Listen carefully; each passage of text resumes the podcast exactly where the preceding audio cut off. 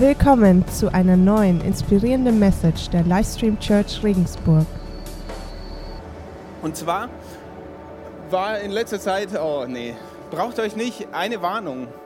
Wir haben heute nur einen zentralen Bibelvers, aber dieser Bibelvers hat die Power und ja, der hat einfach die Power, Gottes unfassbare, unbegreifliche Liebe und Gnade heute dir zu offenbaren. Nicht ich, nicht irgendwer, sondern dieser Bibelvers kombiniert mit dem Heiligen Geist, der heute hier ist. Und, und dieser Vers, der ist mir wichtig geworden, so über die letzte Zeit. Da hatte ich nicht so viel Zeit, lang Bibel zu lesen. Und dann ist es meistens so, dass ich bei einem Vers hängen bleibe. Und der kommt dann wieder und wieder in mein Gedächtnis und der wird mir ganz besonders wichtig. Und den möchte ich heute mit euch teilen. Und die, die also mich schon länger kennen, die merken ja, ich erzähle hier oben auch meistens immer ein bisschen was von mir. Und heute erzähle ich was, was glaube ich noch keiner von euch weiß. Und vielleicht sogar meine Frau nicht mal. Äh, ich liebe es zu zerlegen. Wer wusste das? Niemand. Also als Kind habe ich immer am Wertstoffhof mir so alte Baustellenradios mitgenommen und die einfach zerlegt. Alle Schrauben raus, Platine raus, Widerstände rausgelötet. Es gibt dann die Cracks, die aus den Sachen wieder was bauen. Das war ich nicht. Ich habe nur zerlegt, einfach zerlegt, auseinandernehmen. Das hat, mich, hat mir gefallen. Wir haben auch immer selber äh, Wurst und Schinken gemacht daheim. Dann kam so ein halbes Rind auf den Tisch und dann wird zerlegt. Den ganzen Tag, fettes Messer, einfach zerlegen. Ähm, und so mache ich das mit Bibeltexten auch. Zerlege ich einfach. Vor allem mit Bibeltexten von Paulus, weil die sind so lang, mit so vielen Kommas, mit so viel Inhalt, ich zerlege die einfach. Und das möchte ich heute auch, heute Morgen einfach mit euch zusammen machen. Und ich lese mal diesen Bibelvers und ihr werdet merken, es macht Sinn, den zu zerlegen. Okay? Römer 5, 1 und 2. Da wir nun aus Glauben gerechtfertigt sind, so haben wir Frieden mit Gott durch unseren Herrn Jesus Christus, durch den wir auch Zugang erlangt haben zu der Gnade, in der wir stehen. Und wir rühmen uns der Hoffnung auf die Herrlichkeit Gottes. Wer weiß jetzt, was der Text aussagt? Okay, wir haben nur so Wörter irgendwie im Kopf, aber wir sehen, wir müssen es zerlegen. Und ich mache das heute mit diesem Vers ungefähr so, wie mit einer Avocado, okay? Also Avocados muss man auch zerlegen. Die haben so eine Schale, die haben Fruchtfleisch und die haben einen Kern. Und der einzige Unterschied zwischen dem Text hier heute und der Avocado ist, dass man bei der Avocado den Kern und die Schale wegschmeißt. Und heute machen wir es hier andersrum. Scha die Schale und der Kern kriegt die besondere Aufmerksamkeit in diesem Text. Und ich zeige euch jetzt die Aufteilung, wie ich das zerlegt habe. Oh, so habe ich das zerlegt. Da wir nun aus Glauben gerechtfertigt sind, das ist unser, die Schale, okay? Der erste Teil, da wir nun aus Glauben gerechtfertigt sind, darüber wollen wir uns jetzt ein paar Gedanken machen. Zwei Dinge. Warum gerechtfertigt und warum aus Glauben oder durch den Glauben? Beides wird in Römer äh, 3, 22 und 24 uns beantwortet. Warum gerechtfertigt und warum aus Glauben? Wenn wir das mal kurz lesen wollen zusammen. Es ist eine Gerechtigkeit, deren Grundlage der Glaube an Jesus Christus ist und die allen zugutekommt, die glauben. Dabei macht es keinen Unterschied, ob jemand Jude oder nicht Jude ist. Denn alle haben gesündigt und in ihrem Leben kommt Gottes Herrlichkeit nicht mehr zum Ausdruck. Und dass sie für gerecht erklärt werden, beruht auf seiner Gnade. Es ist sein freies Geschenk aufgrund der Erlösung durch Jesus Christus. Warum gerechtfertigt? Ja, warum gerechtfertigt? Im Vers 23, da heißt es, dass wir alle gesündigt haben. Das hier ist der Vers 23. Und in unserem Leben kommt Gottes Herrlichkeit nicht mehr zum Ausdruck. Das ist ungefähr so wie ein äh, Computerprogramm von Microsoft Office. Ja? Du machst einen Fehler und alles ist weg. Ja? Ein Ding, das nicht die Herrlichkeit Gottes in deinem Leben widerspiegelt und in deinem ganzen Leben wird die Herrlichkeit Gottes nicht wiedergespiegelt. Und dieses Ding, das eine, das nennt die Bibel Sünde. Sünde in deinem Leben macht oder hat zur Folge, dass die Herrlichkeit Gottes nicht mehr wiedergespiegelt wird. Das ist aber Gottes Ziel für dein Leben. Das heißt, wir brauchen Wiederherstellung. Richtig? Wer vielleicht das Service Pack 2 hat, der klickt dann auf zurück und dann kommt alles wieder. Und daher rührt auch dieses Missverständnis über Gnade. Manchmal missverstehen wir Gnade und wir denken, das ist so, Gnade heißt, alles ist egal. Oder Gnade heißt, Schwamm drüber, passt schon. Er hat einfach alles wieder da. Aber das heißt Gnade nicht.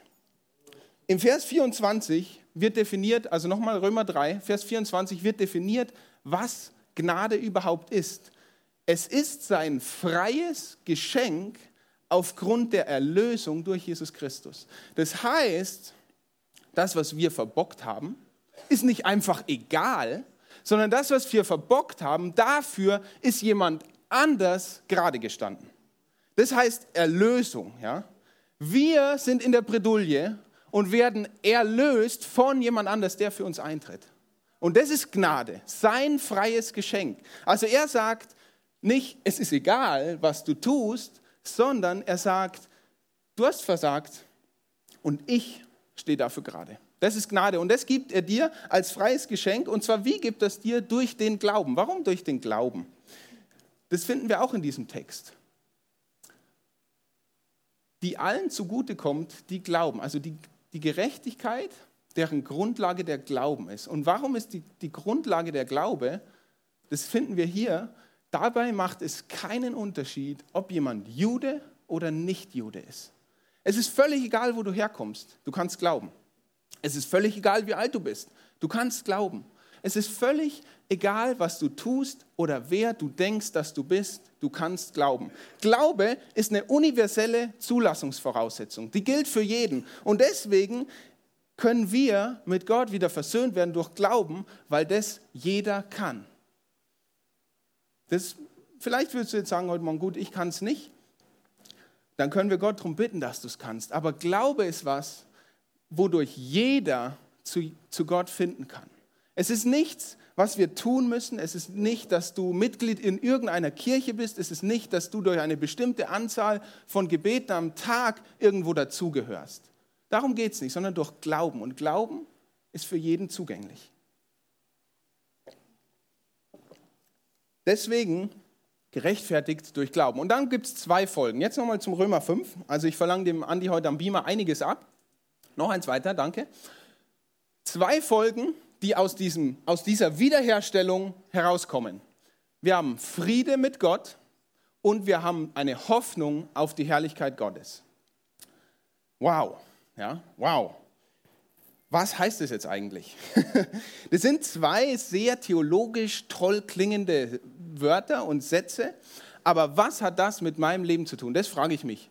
Was, ist, was heißt jetzt Friede mit Gott und was heißt jetzt, ich habe eine Hoffnung auf die Herrlichkeit? Und ich glaube, Paulus hat es gemerkt, dass, hier, dass er hier was schreibt, was ein großes Statement ist, was viel Bedeutung hat aber was noch mehr Erklärung bedarf. Und genau das ist das, worum es heute geht. Das ist der Kern. Ja? Das wäre jetzt das Fruchtfleisch hier so von dieser Avocado. Äh, und jetzt kommen wir zu dem Kern. Und im Kern wird erklärt, was heißt es überhaupt Friede mit Gott? Was heißt es überhaupt gerechtfertigt zu sein? Und das ist so anschaulich, da freue ich mich drauf. Da heißt es, also wir haben Frieden mit Gott durch unseren Herrn Jesus Christus, durch den wir auch Zugang erlangt haben zu der Gnade, in der wir stehen. Wer ist den? Den ist Jesus Christus. Zugang erlangt haben. Das meint einen andauernden Besitz. Nicht einmal nur kurz gucken, was heißt Gnade. Nicht einmal nur kurz gucken, was heißt Friede mit Gott. Nee, da heißt, wir haben Zugang erlangt. Wir haben Zugang erlangt. Das ist ein Andauerbesitz, das gehört dir permanent. Das kannst du dir vorstellen wie ein Grundstück, das dir geschenkt wird. Da ist ein Grundstück, das wird dir geschenkt und das ist die Gnade. Und das verdeutlicht Paulus mit diesem Satz, in der wir stehen. Wir stehen in der Gnade. Du hast ein Grundstück, da stellst du dich rein und das ist die Gnade. Gnade. Und in dieser Gnade baust du dein ganzes, ganzes Leben auf. in der Gnade, in der wir stehen. Das kann man sich schon anschaulicher vorstellen, dass das dann Friede mit Gott heißt. Also Grundstück, dein ganzes Leben baust du auf dieser Gnade auf. Keinen einzigen Bereich schließt du aus. Dein Selbstwert steht in der Gnade Gottes. Deine Ehe steht in der Gnade Gottes. Dein Job steht in der Gnade Gottes. Deine Beziehung, sie steht in der Gnade Gottes. Deine Fähigkeiten, sie stehen in der Gnade Gottes. Dein Glaube, dein geistliches Leben, es steht in der Gnade Gottes. Und du hast jederzeit Zugang zur Gnade Gottes. In all diesen Bereichen hast du versagt. In all den Bereichen hast du versagt. In all den Bereichen kommt die Herrlichkeit Gottes nicht mehr zum, Ausdruck, haben wir vorhin gelesen. Aber Jesus hat in all diesen Bereichen dich und diese Bereiche wiederhergestellt. Das heißt, deine Selbstwert steht in der Gnade. Wenn dein Selbstwert am Boden ist, dann ist Jesus da, der ihn wieder aufbaut und sagt, du gehörst mir. Ich habe dich erlöst und deswegen ist dein Selbstwert in der Gnade. Der beruht nicht auf dem, was du jetzt dir Tolles tust, sondern beruht auf dem, was ich dir Tolles tue. Und eine Frage kam mir dann, die hat Gott mir so aufs Herz gelegt, dann wurde mir dieser Text des In der Gnade stehen noch deutlicher. Und zwar war das die Gegenfrage. Wo stehen wir, wenn wir nicht in der Gnade stehen? Weil ich dachte mir so, ja, steht jeder in der Gnade? Wie stehe ich eigentlich in der Gnade? Und dann kam so die Frage, wo stehst du, Stefan, wenn du nicht in der Gnade stehst? Wo stehen wir da? Letztendlich stehen wir da in Verurteilung und in Schuld. Verurteilung durch andere oder uns selbst, den wir verurteilen.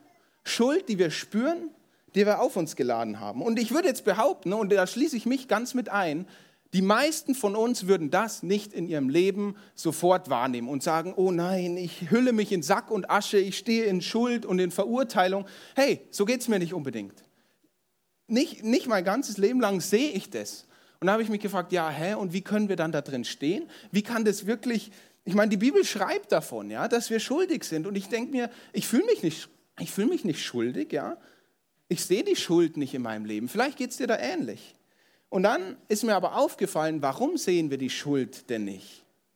Würden wir die Schuld in unserem Leben sehen, dann, dann das würde uns zugrunde richten. Das wird uns komplett ausmerzen. Das wird unser ganzes Leben rauben. Wir sind aber Menschen, wir wollen leben, richtig? Wir wollen leben, wir wollen überleben und deswegen schaffen wir uns Maßnahmen, wie wir uns ablenken von dieser Schuld. Ja, da sind wir Meister darin, da bin ich auch ein Meister darin, weil wir überleben wollen, weil wir das, was, worin wir stehen in unserem Leben, die Grundlage von unserem Leben, wenn wir nicht in der Gnade stehen, nämlich Verurteilung und Schuld, das würden wir nicht ertragen. Und deswegen lenken wir uns ab. Ja, wir schaffen uns Ablenkung, um dem, dem, was unser Leben leider ausmacht, nicht ins Auge zu sehen. Und dann wird aus Schuld, werden Schuldzuweisungen. Ich bin nicht schuld. Die sind schuld. Ja? Aus Schuld wird Rechtfertigung. Also so, das kenne ich von mir im Leben. Ja? Wenn ich schuldig bin, dann rechtfertige ich mich und sage, nein, nein, nein, das war anders. Ich habe aber so gemeint und pipapo. Ja? Aus Verurteilung wird Selbstgerechtigkeit. Wenn ich merke, oh, da ist ein Urteil über mich, dann, dann arbeite ich konsequent daran, dass ich mich doch gerecht fühle, dass ich mich doch besser fühle, dass ich doch jemand Gutes bin. Ich bin doch ein guter Mensch. Da arbeite ich dran. Und so haben wir Mechanismen geschaffen, die uns von dieser Tatsache ablenken. Wir versuchen uns von unserer Schuld, von diesem Urteil, das über uns steht, einfach abzulenken. Warum? Aus einem sehr ehrbaren Grund, weil wir leben wollen.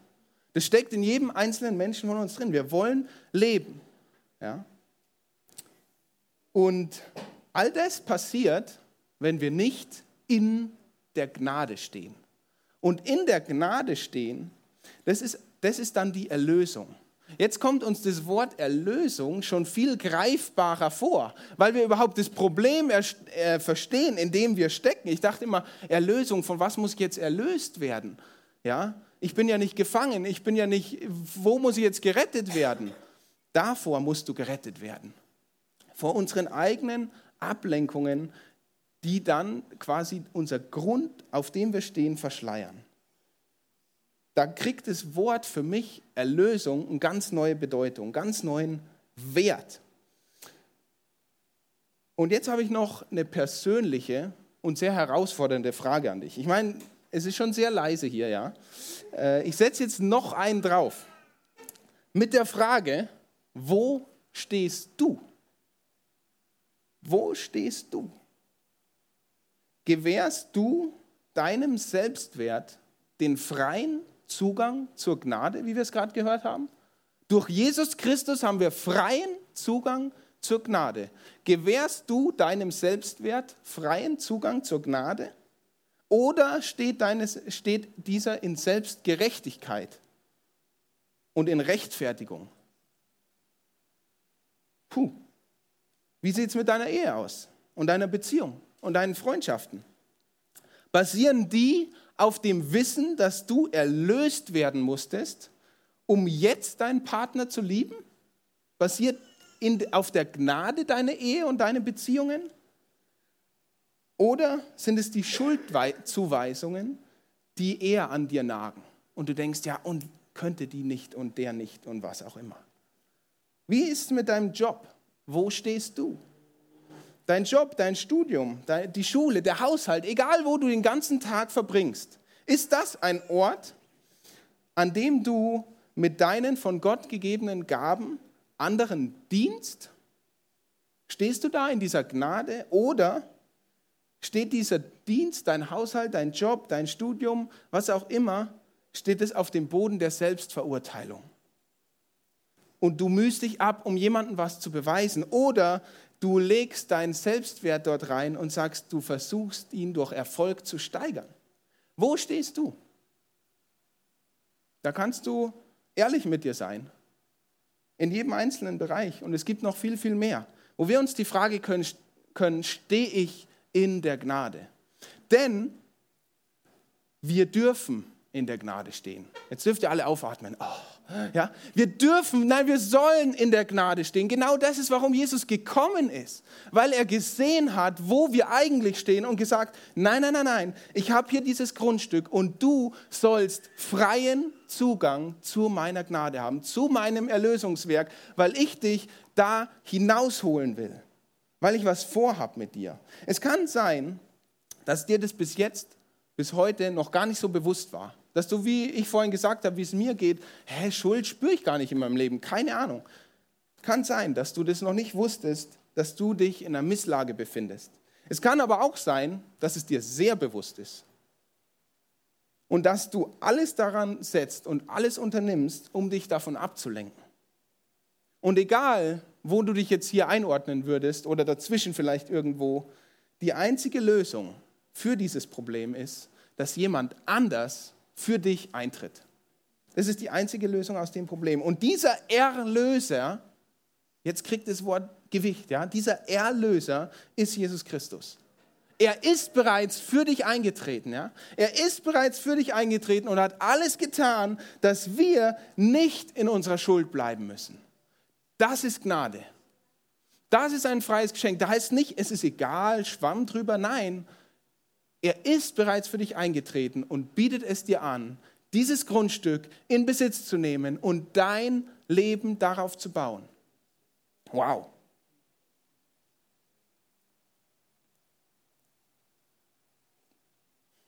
Jetzt wollen wir vom Kern der Avocado nochmal zur Schale kommen. Ich lese den Vers nochmal vor. Weiter. Nochmal. Ja.